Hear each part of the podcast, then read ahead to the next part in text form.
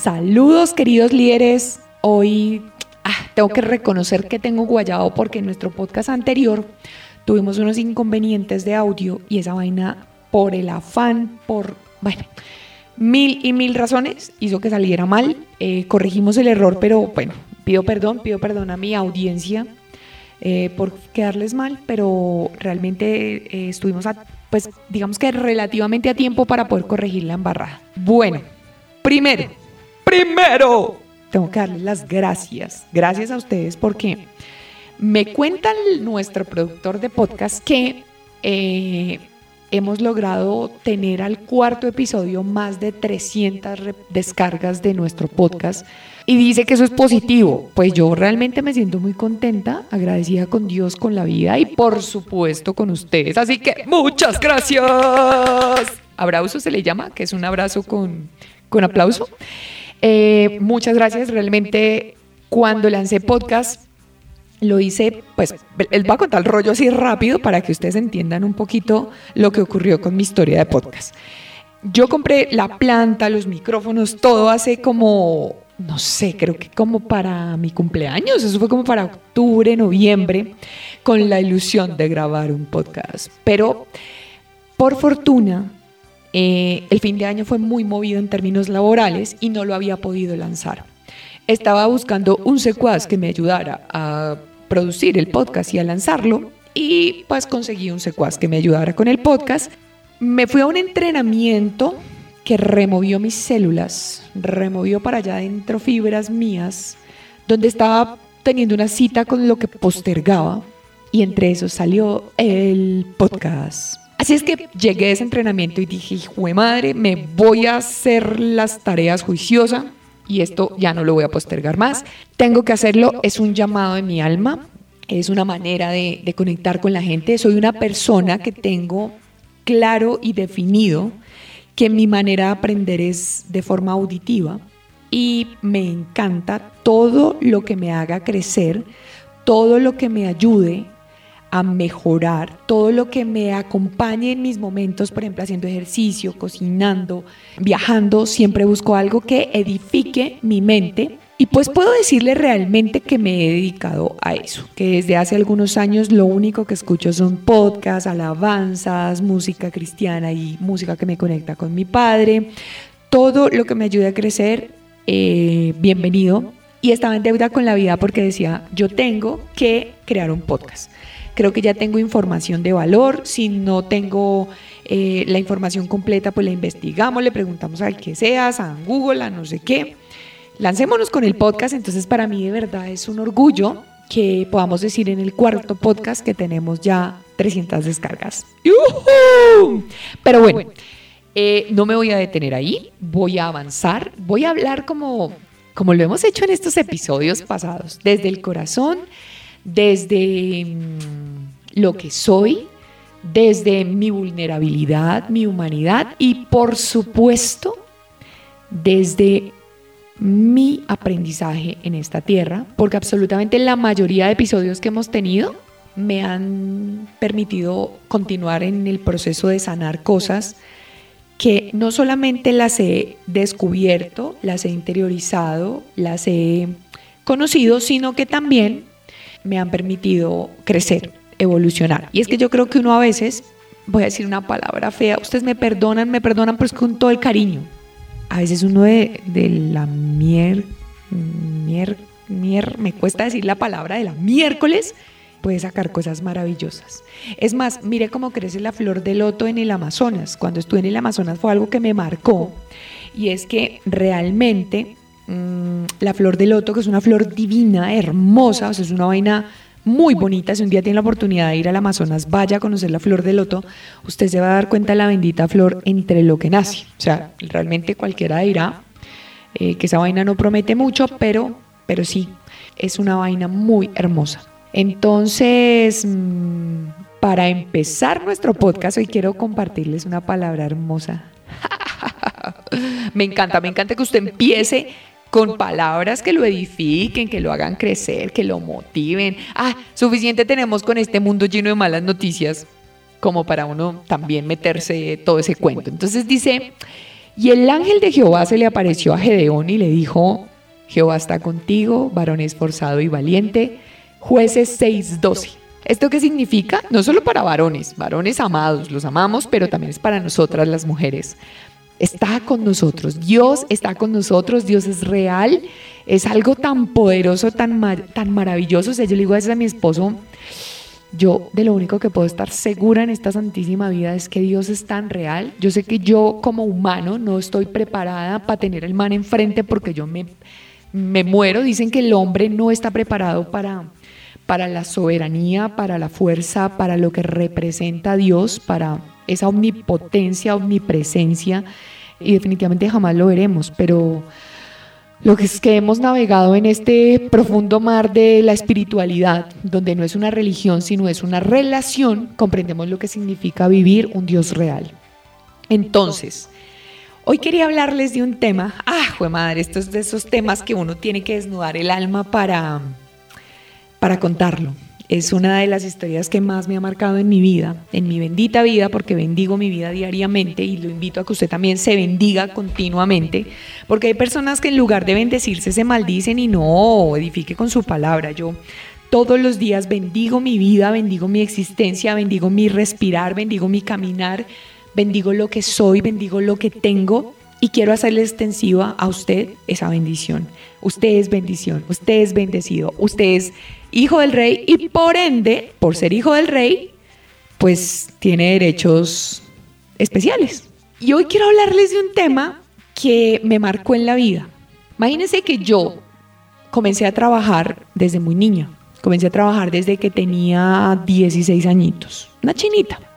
Comencé a trabajar desde los 16 años porque salí del colegio a esa edad, me gustaba regalarle detalles a mi, a mi exnovio, entonces me endeudaba para pagarlos y me tocó para pagarle unos regalitos que le había comprado a mi primer novio, eh, trabajar para pagarlos porque claramente mi mamá no me iba a pagar esos caprichos y tenía toda la razón. Pero siempre una, una chica muy, muy trabajadora, llena de sueños, llena de, de muchas expectativas frente a la vida. Eh, de esas mujeres que no se le, mejor dicho, no se les arrugaba para hacer nada, exceptuando prostituirme o robar. Eso sí lo tuve súper claro. Es más, uno de mis primeros trabajos fue, de mis trabajos formales, fue mm, dando degustación de, licor, de aguardiente y de ron, una compañía aquí en mi país, donde empecé, me dieron la oportunidad a los 17 años, sí, no había cumplido, creo que ni siquiera había cumplido los 17 años, y un señor vio en mí los deseos, las ganas, la pasión, los dientes montados, el exceso de peso, pero aún así me contrató y me dijo, tienes un mes para que te arregles esos dientes. Ustedes no se imaginan yo cómo tenía mis dientes. Pero pues obviamente en la casa no habían opciones de que me pagaran un tratamiento de ortodoncia y pues hasta que yo no trabajara no iba a poder arreglarme mis dientes. El tema es que yo comienzo a trabajar y un día alguien me hizo una propuesta y me dijo, eh, ¿cuánto ganas ahí? Y yo recuerdo que en ese tiempo, a ver, hablemoslo en términos de dólares. Yo creo que en ese tiempo me ganaba por noche, porque me tocaba trabajar en las noches y en eventos. Les estoy hablando de hace casi 20 años, hijo de madre, 20 años, sí. En ese tiempo yo me ganaba más o menos unos 5 dólares por la noche. Y entonces alguien llegó y me dijo, o sea, uno siempre va a ser probado, ¿no? Me dijo, si usted se viene a trabajar conmigo, en la noche puede ganarse 50 dólares, más o menos. Y más o menos como que yo le pregunté, y usted me dijo, y es grandecita y no sé qué, y como comenzó a hablarme de, las, de los pros de, de, de ser como era, y prácticamente me dijo, vengas a trabajar a mi bar como prostituta. Yo le dije, gracias, muchas gracias, pero me quedo con mi trabajo aquí dando aguardientico y roncito, que yo sé que voy a estudiar, me voy a preparar y un día cambiaré esta condición. Entonces, bueno, yo comencé a notar un patrón en mi vida y era, listo, ahí ganaba poquito y pues vivía colgada. Luego me voy a ganar más y vivía colgada. Luego me voy a ganar mucho más, muchísimo más. Creo que le puedo hablar de que dupliqué, tripliqué, cuatripliqué mis ingresos, pero siempre colgada, siempre sin dinero, siempre llevada. Endeudada hasta más, como que no me alcanzaba, eh, ¿cómo es que dicen? No me alcanzaba el mes para la quincena, eh, para, el, para, el, salario, no me alcanzaba. Y mi patrón constante era vivir endeudada. era vivir llevada, era vivir eh, con deuda. Entonces yo, cuando ya al final comencé a tener como unos mejores ingresos, pues ya eh, siendo gerente y teniendo una posición alta, pues ganaba mucho mejor. Me daba cuenta que mi constante era vivir endeudada y vivir pues llevada. es, como para resumirlo. Yo he sido una mujer, no puedo decirle siempre, creo que es una de las palabras que uno no debe utilizar, pero yo he sido una de esas mujeres que cada cosa que me ha salido mal me cuestiona. ¿Por qué me divorcio? Esto no es normal. ¿Por qué me enfermo? Esto no es normal porque vivo sin dinero. Esto no es normal. Cada cosa me hacía pensar que algo no estaba bien, que no era normal. Entonces comencé a entender que debía más de lo que ganaba, que mi patrón constante era estar colgada de dinero, que realmente pues de nada me servía ganar más porque entre más ganaba, más me endeudaba, más me faltaba el dinero y comienzo a investigar. ¿Qué pasa aquí? Eso es lo que usted siempre tiene que preguntarse cuando algo en su vida no está bien. Cuando usted definitivamente en la vida dice, oiga, ¿por qué me está pasando esto? Es que mire, el problema a veces líderes es que normalizamos las cosas, normalizamos estar enfermos, normalizamos estar tristes, normalizamos estar deprimidos. ¿Y quién dijo eso? Primero es una creencia y ya vamos para allá. ¿Por qué una creencia? Fui de las personas que Fui criada con estas creencias. Uno es pobre pero honrado, esa persona está picha en plata, el dinero no sale, no nace en los árboles. Y otra de las cosas con las que fui criada es que había mucha carencia, entonces a veces no había crema dental, a veces no había papel higiénico. Yo veía cómo mi mamá tenía que pasar con, por, por muchas situaciones en las que pues no alcanzaba para comer. Y uno no es consciente de eso, o sea, uno llega grande y uno cree que es normal, o sea, uno cree que, bueno, pues yo fui criada así, seguramente es normal. El tema es que yo comienzo a indagar, a investigar. Voy donde un médico, que yo hoy en día digo que eso pues no era tan médico, sino que era alguien como, como con otro tipo de, de habilidades. Era un médico bioenergético, pero yo comienzo a contarle mi historia, porque pues tenía mis problemas de peso, un dolor muy fuerte, muy fuerte en la espalda, y este señor comienza a decirme, es que tú tienes unos patrones mentales muy, arraigados, muy arraigados con la escasez, porque pues yo le contaba todo, como había sido, ha sido criada y todo este cuento. Y recuerdo que él me pone unas meditaciones para escuchar en la noche. Pues yo era ahí muy jovencita, yo, yo pienso que tenía unos veintitantos años, o, o creo que ya me acercaba a los treinta. Bueno, el tema es que yo voy donde él y él comienza a ponerme estos audios en la noche. Eh, ver algo bonito. Solamente hablaba como de, de, de, vivo en la abundancia, de borro todos mis patrones mentales, de no sé qué, bla, bla, bla. Y realmente algo que me sorprendió bastante, pero bastante sin exagerar, es que mm, yo comenzaba a tener sueños, sueños de mm, mi abuela diciéndome no hay papel higiénico, mi abuela diciéndome no hay crema dental, cosas de estas. Y yo sé, ¿qué está pasando acá? Y él me dice, es que a nivel subconsciente tú tienes tan grabado eso que no importa si tú ya tienes 30 o la edad que sea. Haz de cuenta que es como una grabadora que dejó totalmente grabada esa creencia y a partir de allí tú tienes ciertos patrones y creencias sobre el dinero que están arraigadas. Entonces, partamos de una base y esto es algo que para mí fue muy, muy, muy, no sé, muy, ¿cómo le digo yo? Muy revelador, eh, muy asombroso a la vez, y es que los seres humanos tenemos una mente consciente, una mente subconsciente, una trabaja a mil, la otra graba. Y pues claro, yo tenía en, en la grabadora unos patrones y unas creencias bastante fuertes frente a la abundancia y al dinero. El tema aquí y bueno, esto me hace reflexionar mucho y yo quiero que si usted en algún momento se siente identificado, trabaje, hombre, porque es que eso es liderazgo. Liderazgo es hacer, hacerme responsable de lo que me ocurre. O sea, la culpa no es de mi abuelita ni de mi mamá, nada, uno aquí no le echa la culpa a nadie. Aquí el tema es asumir la responsabilidad, de decir, listo, yo tengo el patrón, yo tengo la creencia, ¿qué hago con eso? ¿Sí? Entonces, cuando yo comencé a reconocer eso, empieza el proceso y quiero que usted comience a sanar también. Ese proceso me comenzó a, transformar y por supuesto a entregarme información que para mí era muy valiosa. Porque yo decía, porque yo veo a gente que está bien económicamente, que le, le, alcanza el dinero, incluso debiendo, ganando menos de lo que yo ganaba, y porque yo vivo así. Entonces vamos a empezar a contemplar unos puntos que considero bastante importantes, que viene de todo ese proceso de investigación, de indagación, de crecimiento, porque a mí me hizo crecer y evolucionar bastante el tema. Y hoy, pues no le puedo decir que sea millonaria, pero vivo bien, vivo de una forma abundante. No creo que conseguir dinero sea un esfuerzo.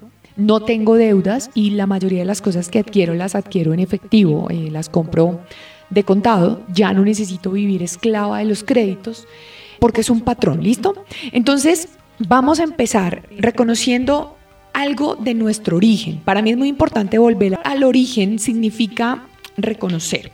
Entonces, se supone que inicialmente el orden de las cosas, el orden correcto de las cosas era papá trabaja, ¿cierto? Mamá administra el dinero que papá le entrega, ¿cierto? Porque hace muchos años, cuando íbamos a, al, origen, eh, a la familia inicial, a lo que Dios creó en su momento, pues el papá trabajaba, la mamá administraba los recursos que el papá le daba.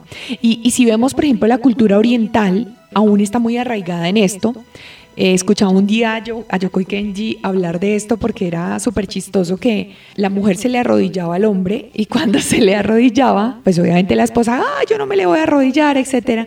Hoy en día pues eso suena bastante curioso, pero él dice, luego que se le arrodilla, él le entrega el dinero que ganó. Entonces, ah, no, entonces ahí sí me le arrodillo. Entonces súper chistoso, pero finalmente ese era el origen. Entonces, mamá me ayudaba a marcar unas relaciones súper importantes en mi vida y papá, pues por supuesto también. Por eso yo tuve una relación con el, con el trabajo bastante fracturada porque no tuve una figura paterna. Entonces esto viene de un proceso que tuve que hacer también para sanar mi tema con el trabajo, sanar el tema con, con mis finanzas, mm, porque obviamente yo no tuve un buen patrón de, ejemplo eh, en mi madre, entonces pues tuve que comenzar a trabajar el tema de finanzas, entendiendo que quien marcaba mucho mi patrón y mi relación directamente con la economía era mi mamá en este caso.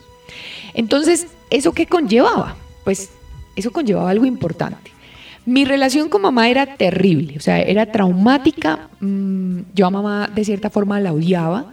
Eh, habían pasado muchas cosas desde mi niñez y desde mi madurez yo creo que ya en mi tiempo como de, madura, después de la adolescencia, donde yo realmente no quería a mi mamá, no...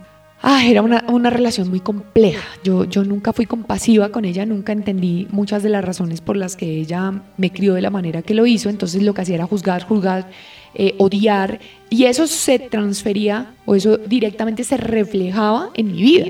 Entonces mis relaciones con el, con el dinero terribles, mis relaciones sentimentales y amorosas terribles, mis relaciones con el trabajo terribles, y parte de este proceso que tuve que empezar fue como sane realmente a su mamá, sea compasiva con su mamá, entienda que su mamá le dio lo que pudo, porque pues porque obviamente mi mamá era muy jovencita y bueno, ahí viene un rollo grande, luego hablamos más de temas de sanidad de nuestros padres, pero para que la relación con mi parte financiera mejorara, yo tenía que sanar a mi mamá.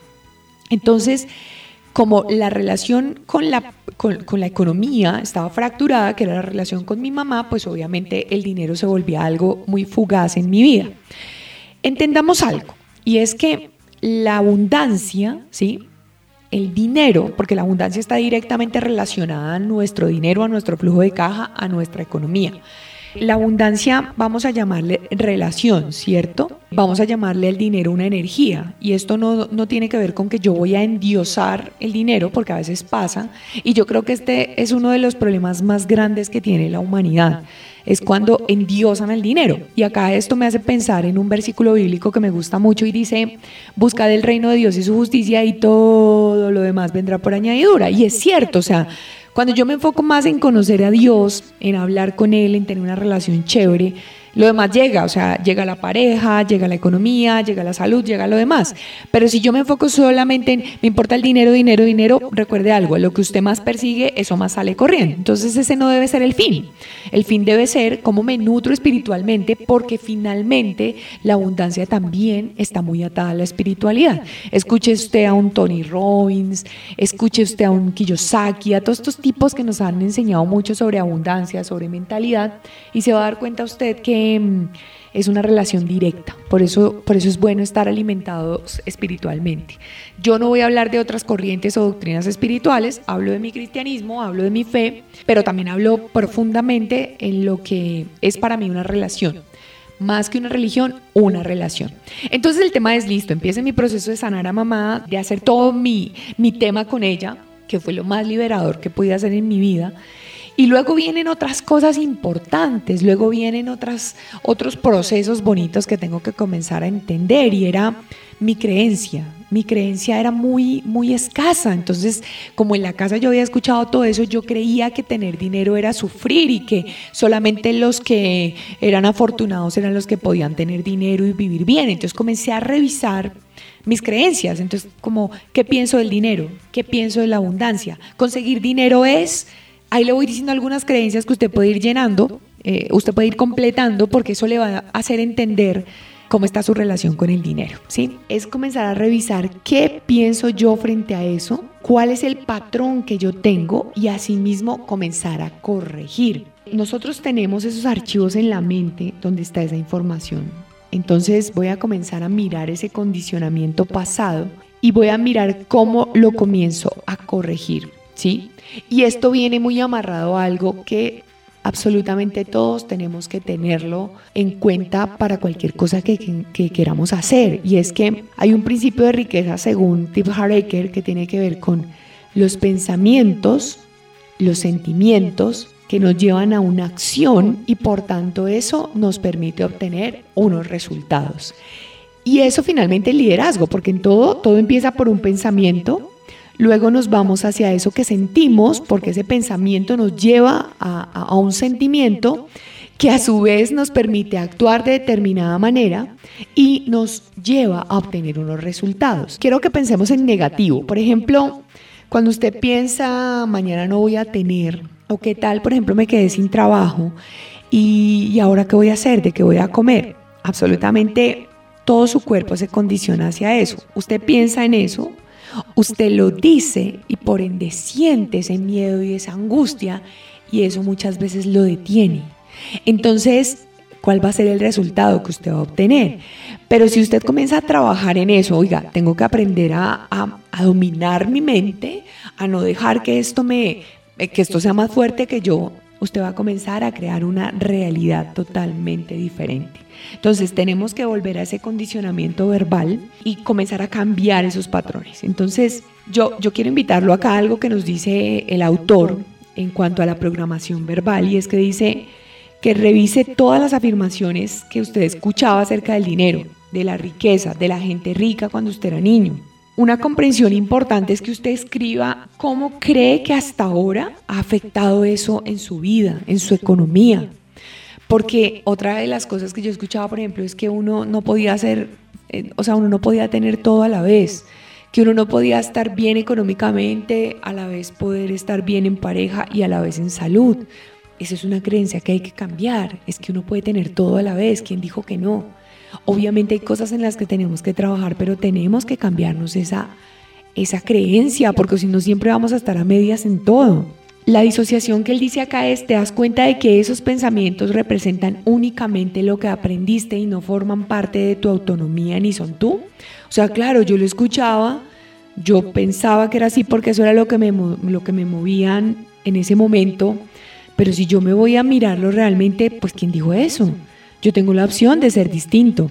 Entonces este hombre dice acá que hagamos una declaración y a mí me encanta hacerla porque esta es la sexta vez que yo leo este libro, que para mí no es programación mental, para mí es identificar realmente cuáles son las barreras que me impiden vivir una vida plena en el área laboral, em, financiera y económica. Entonces pongo la mano sobre el corazón y digo, lo que oí acerca del dinero no es necesariamente cierto. ¡Wow! Decido adaptar nuevas formas de pensar que contribuyen a mi felicidad y a mi prosperidad. Y a la vez, me toco mi cabeza y digo, tengo una mente millonaria. Porque es que aquí hay otra cosa, a veces pensamos que lo único que nos puede ingresar y los que hemos sido empleados pensamos así y es una mentalidad muy, muy pequeña y es que solamente recibo dinero por lo que trabajo. Porque si dejo de recibir de mi, lo de mi empleo, pues me muero de hambre y eso es mentira. Necesitamos comenzar a cambiar eso y cómo lo cambiamos creyendo que somos una fuente ilimitada, que wow, me abro a recibir prosperidad, me abro a recibir abundancia, me abro a recibir las bendiciones que el rey dueño de todo esto tiene para mí. Y eso me comienza a cambiar. Hay gente con la que uno habla a veces y dice, ay, es que, por ejemplo, a mí me encanta tomar un café en, Starbucks o me gusta tomar un café en un, en un sitio chévere. Y, uy, como eso vale tanto, o sea, eso vale 5 dólares, eso vale 3 dólares, eso está muy caro. Yo me quedo con ese, ese cafecito, ese tintico que me vale ni siquiera, eh, que me vale 5 centavos. Entonces eso es mentalidades. Comencemos a cambiar esa mentalidad. Para mí fue mágico comenzar a, a cambiar mi mentalidad porque tengo que comprar lo corriente, lo más económico, si es que yo me merezco vivir bien, si es que yo me merezco lo mejor. Y, aquí empieza esa mentalidad a, a jugar muchas veces en contra, porque entonces empieza, ay, es que me volví despilfarrador, es que me volví alguien que ya no valora el dinero. No, nosotros tenemos que comenzar a darnos un mensaje más, de, de más merecedores de cosas buenas, de no conformarnos con lo más barato, con lo usado, con lo de segunda, porque realmente eso es lo que está grabando nuestra mente. Entonces yo les quiero dejar una serie de tareas que me gustaría que comenzaran a trabajar. Entonces la primera es revisar el patrón, ese patrón arraigado que yo tengo en mi mente. Lo segundo importante es las creencias que yo tengo frente al dinero, sean de donde sean, de quien me las haya pasado y lo que yo vi cuando era niño. Lo tercero es comenzar a renunciar a eso, porque es que eso era lo que condicionaba a mis padres, pero porque me tiene que condicionar a mí también. O sea, ¿dónde está escrito que yo tengo que continuar con el mismo legado de pobreza, de carencia, de deuda? Si es que realmente yo nací para otras cosas. Yo soy muy reiterativa con el tema del poder de la palabra, del poder de lo que escucho, del poder de lo que digo, porque es que eso crea. Entonces, yo todo el tiempo cuando, por ejemplo, voy a, yo, no soy marquera, yo tuve una época en la que gastaba mucho dinero en marcas. Con los años ya no, yo ya tengo, por ejemplo, como soy deportista, pues tengo que comprar ropa para hacer ejercicio. Yo recuerdo que yo antes compraba las marcas más premium, pues que valían demasiado. Hoy en día hay una cadena de ropa deportiva aquí en mi país que vende ropa súper chévere a, un precio muy, muy favorable. Y pues yo compro mi ropa ya y, soy feliz y me gusta y, y, digo, venga, más bien yo me doy lujos en otras cosas. Me encanta viajar, me gusta quedarme en un buen sitio, me gusta comer bien. Pues yo soy hija del rey y, y yo me lo repito constantemente. Y esto no es aduciendo que tengo que despilfarrar, no, porque me volví una mejor administradora de mis recursos. Hoy le huyo a la deuda. Realmente en este tema de estudiar tanto sobre la parte financiera me di cuenta que, que para ser buenos administradores en lo posible tenemos que comenzar a identificar cuál es la deuda buena y cuál es la deuda mala. Deuda buena muchas veces es mi casa, porque en lugar de pagar un arriendo, que es un bolsillo roto, pues pago mi casa. Deuda mala es cuando yo pago con mi tarjeta de crédito la comida, eh, un restaurante, un viaje, esas son deudas malas porque realmente no me ayudan a crecer ni nada, ni estoy viendo cómo eso se va capitalizando.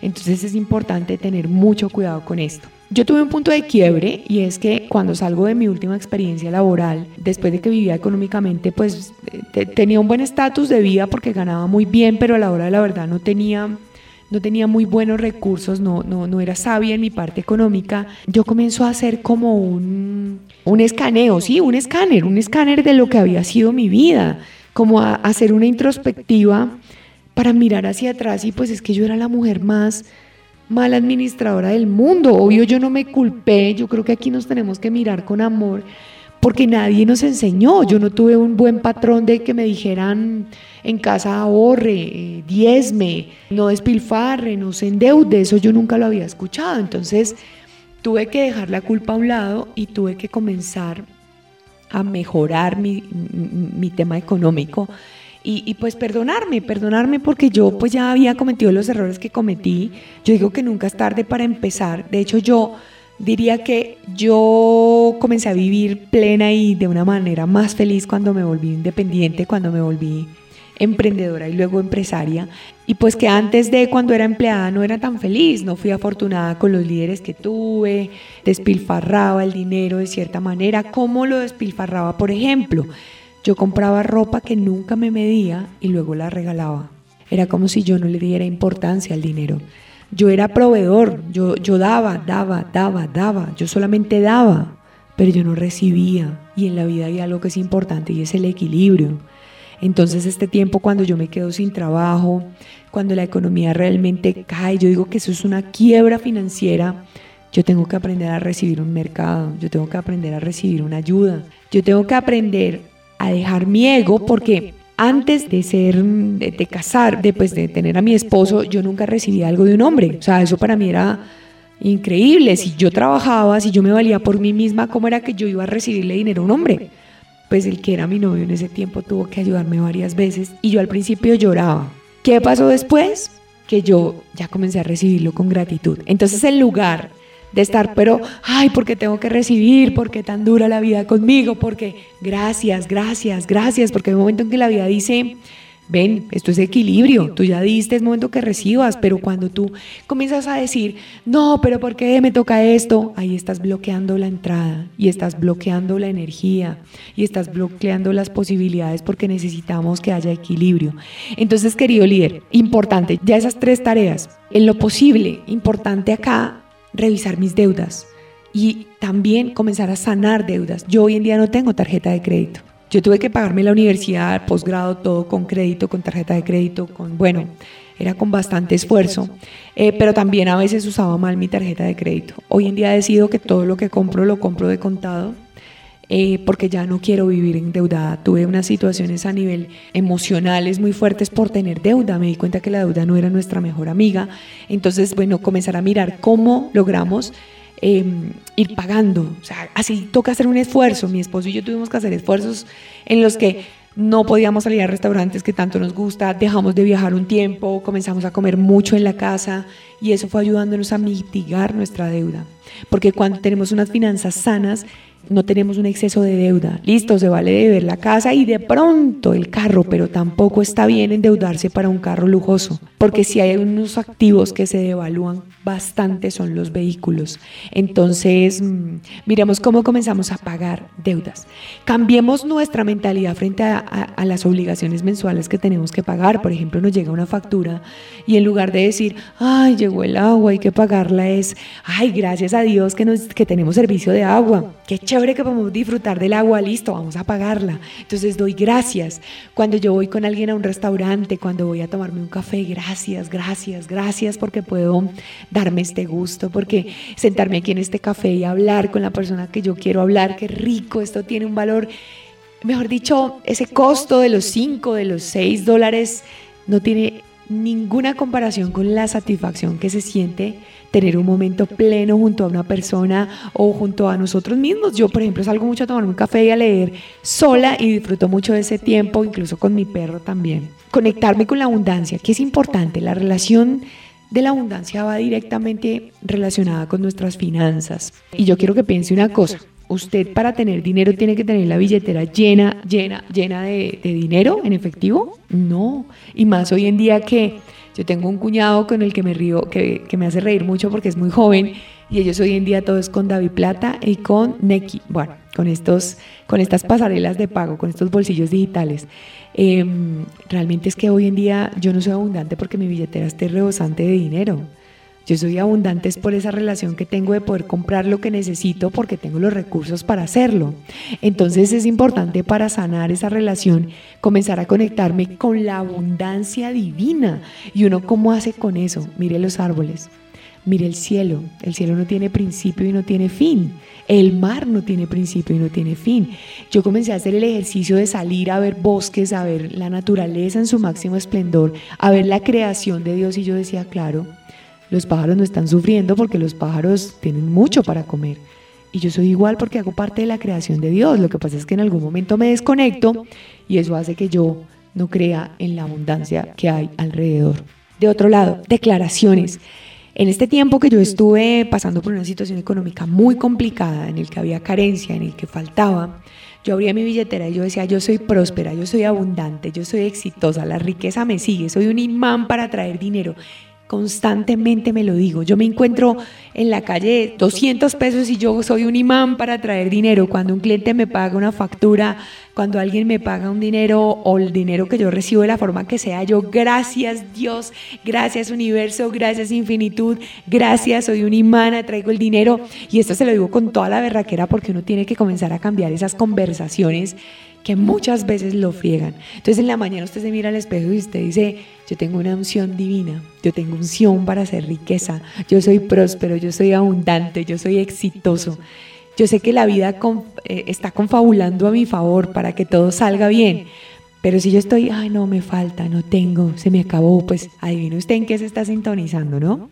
Eh, no le ponga límites a la vida. Mire, lo que les decía hace un rato, cuando usted trabaja, usted dice, no, es que yo lo que tengo es mi salario y, yo, algo que decía y que, que, realmente me pareció terrible, hoy en día lo he modificado, es, es que si no trabajo no como. Pues resulta que dejé de trabajar casi tres años y nunca, nunca en mi mesa faltó nada. Hay una canción cristiana que me encanta porque dice, en mi mesa nunca, nunca ha faltado. Y es que nunca, Dios dice en su palabra, nunca he visto a un justo desamparado. Y es que realmente si usted hace las cosas bien, si actúa bien, si es honesto, si es correcto, si le es fiel a su esposo, a su esposa, a su pareja, si no es de los que está metiendo el negocito por debajo de la mesa, sino que está haciendo las cosas con transparencia, si usted en su trabajo entrega lo mejor, mire, nunca Dios lo va a dejar abandonado. Y eso es algo que yo hoy en día lo creo, en ese tiempo no lo creía. A veces creemos, y más en Latinoamérica, nuevamente lo digo, que porque cree, la gente cree mucho que en el santo, que en otra cosa, que en otra cosa, eso es fe. Y la fe es algo más sobrenatural. Es, crear, es creer realmente en esa existencia de un Dios poderoso que se ocupa de aquello que yo no me puedo ocupar. Yo hice en mi trabajo lo mejor, di lo mejor, trabajé, me esforcé, le metí a la ficha impresionante y me echaron.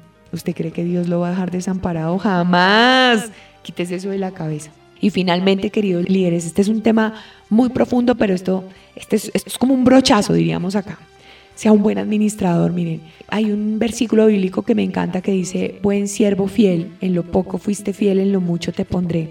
Yo aprendí a ofrendar. Los expertos en riqueza hablan de la ofrenda. Yo hablo del diezmo. Yo, yo fui probada por Dios. Y aquí usted comenzará a decir, ay, es que los pastores cada vez se enriquecen más. Ese no es su problema. Eso es algo que yo me desentendí de eso hace mucho tiempo.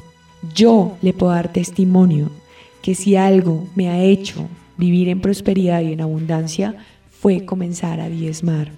El reino de Dios tiene que crecer, tiene que avanzar porque no se puede estancar. Y Dios no va a llegar y le va a tirar una mochila a las iglesias para que se mantengan, por ejemplo. Sea, yo, eh, Dios en su poder y en su misericordia llega y bota desde un helicóptero un bulto de dinero. No, no, no, quitémonos eso de la cabeza. Él nos usa a nosotros. Entonces yo llego a mi iglesia que amo tanto, yo no me cuestiono si el pastor lo hace bien, si anda en la, en la Toyota, en la última camioneta. Ese no es mi problema. Yo soy un siervo fiel y obediente. Yo entrego lo que me corresponde entregarle a él, porque es que él me da el 90% a mí, para que yo me lo gaste. Entonces, importante, diezme, ofrende, ayude. De otro lado, para mí es importante, por ejemplo, ayudar a mi mamá. Y yo creo que tenemos que ayudar eh, eh, como hijos si necesitamos, si vemos que nuestros padres son necesitados, hay que ayudarlos, pero ayudarlos desde el corazón y con amor, ¿no? No es como, ay, yo doy esto a ver qué recibo, no. También debemos ayudar al que está en la calle. A mí me fascina, esto es algo que yo he hecho desde hace unos años para acá y ahora que tengo el cómplice para hacerlo, es que cocinamos en una olla mucha comida y nos gusta hacerlo dos veces al año. El año pasado incumplí una vez, pero, pero cumplí en noviembre, no, no, no lo hice a mitad de año, en estos días precisamente tengo que hacerlo. Yo trabajé en una organización donde trabajábamos con un sector muy vulnerable y eran las personas que vendían en los semáforos estos bolis, estos, estos mm, refresquitos. yo vi la situación que vivían esas personas. Era muy crítica, era muy complicada, eran eh, unos casos de necesidad muy duros, donde ganaban muy poco y de ese poco tenían que sacar para darle comer a sus hijos. Entonces yo dije, bueno, yo no le puedo quitar el hambre al mundo, pero le puedo quitar un día el hambre a una persona. Entonces, uno que, algo que hacemos con mi esposo es que preparamos en una olla y, y no estoy de acuerdo con esto de que la mano derecha sepa lo de la izquierda, no. Yo solo quiero es hacerlo para que usted le quede esa semillita en su corazón y usted también pueda hacerlo. Me gusta prepararle comida a las personas de los semáforos. La última entrega fueron como unos 37 almuerzos. Le dimos a la gente los semáforos cerca a nuestra casa. Llenamos la barriguita de 37 personas que estaban entre adultos y niños en la calle pidiendo una limosna. Y qué mejor que dar comida, miren. Nunca, las veces que lo he hecho ya han sido varias, nunca he sentido un rechazo de la gente. Por el contrario, es hermoso ver cómo se sientan todos en reunión a comerse la comida, agradecer. Le dicen a uno, Mona, Dios la bendiga, gracias por esta comidita, le quedó rica. Eso no tiene valor, de verdad que no tiene valor. Entonces, ayudemos, ayudemos porque somos bendecidos y siempre tendremos algo que darle a otro. Y, y ya para cerrar les cuento un secreto. Y en algún momento salí con alguien un día y me dio risa antes de mi amado esposo, me invitó a comer y, y el bendito comía poquito. Y en las conversaciones que habíamos tenido yo le contaba a él que yo nunca dejaba comida, pues sumado que soy buena muela, em, si no me la como, pido empacarla, no me importa que sea un restaurante con estrellas Michelin o lo que sea, no me interesa. Y vamos a hacer pronto un podcast de autenticidad que tengo por ahí pendiente. Yo pido llevarlo, ¿sabe por qué? Porque no coincido que votemos comida. Yo lo llevo a mi casa porque por el camino generalmente siempre Dios me pone a alguien con hambre y yo le doy mi pedazo, mi bocado, le digo, tome, hace esto. Y cuando no me lo ha puesto, me lo llevo y al otro día me lo como calentado o incluso me sirve para la comida. Entonces le digo esto porque es que jamás nos podemos dar por bien servidos con arrogancia. Hagámoslo con humildad entonces yo me cargo en la coquita la comida que sobra, mire, no me da pena, no me da pena, se lo digo desde el corazón. Y me deleito cada vez que me encuentro un reciclador, a un habitante de la calle, y yo le puedo decir, tome esta comidita, hace la que está calientica. Ah, eso le genera más satisfacción a usted que lo hace que al otro que lo recibe, créame. Entonces, querido líder, mire, Empiece por revisar esas creencias, empiece por revisar eso que usted piensa frente al dinero, viva abundantemente, o sea, tómese un café rico, caro, no importa, y diga, ah, soy hijo del rey, coma bueno, disfrute. Yo no le digo que gaste en marcas porque personalmente no lo hago, yo encuentro algo que me gusta, me parece bonito y listo, ya me quité como el tema de las marcas hace un tiempo y más en un entrenamiento que recibí. Y siento que pues no soy la mejor vestida, pero pues me he visto bien y soy cómoda y soy feliz, pero viva pleno, viva pleno mirando hacia el cielo y diciendo, amado Creador, gracias por hacer parte de esta creación y tú creaste todas las especies, creaste las galaxias en su esplendor, porque sabías que ibas a ocuparte de ellas. Así que no te olvides de este tu hijo que te ama y que quiere hacer las cosas bien. Querido líder, deseo que este sea un martes lleno de bendiciones sobreabundantes, que sobreabunde la gracia, el amor, la misericordia de Dios y que usted la pueda compartir con otros.